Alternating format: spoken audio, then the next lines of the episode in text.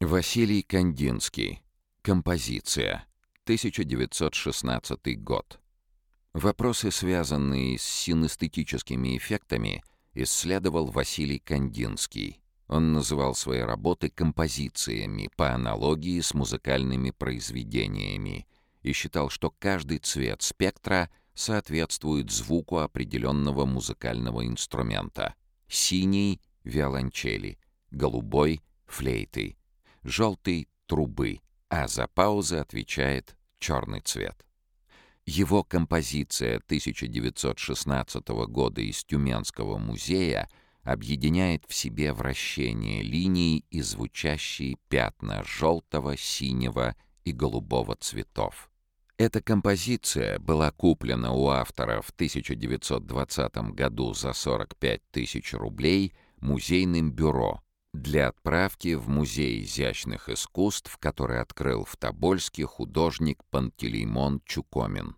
Интересно отметить, что Кандинский в тот период занимал должность заведующего отделом ИЗО наркомпроса и фактически согласовал приобретение на государственные средства собственного произведения.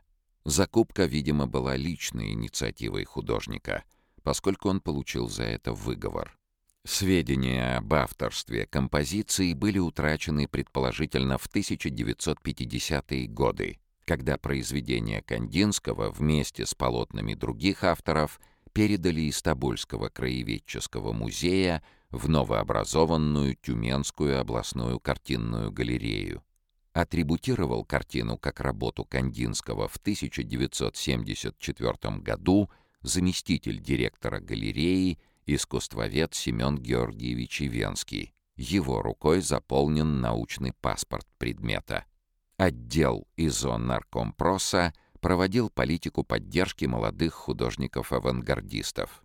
Поддержать музей русского импрессионизма любой суммой можно на нашем сайте. Средства пойдут на подготовку новых выставок, мероприятий для детей и взрослых и издание книг.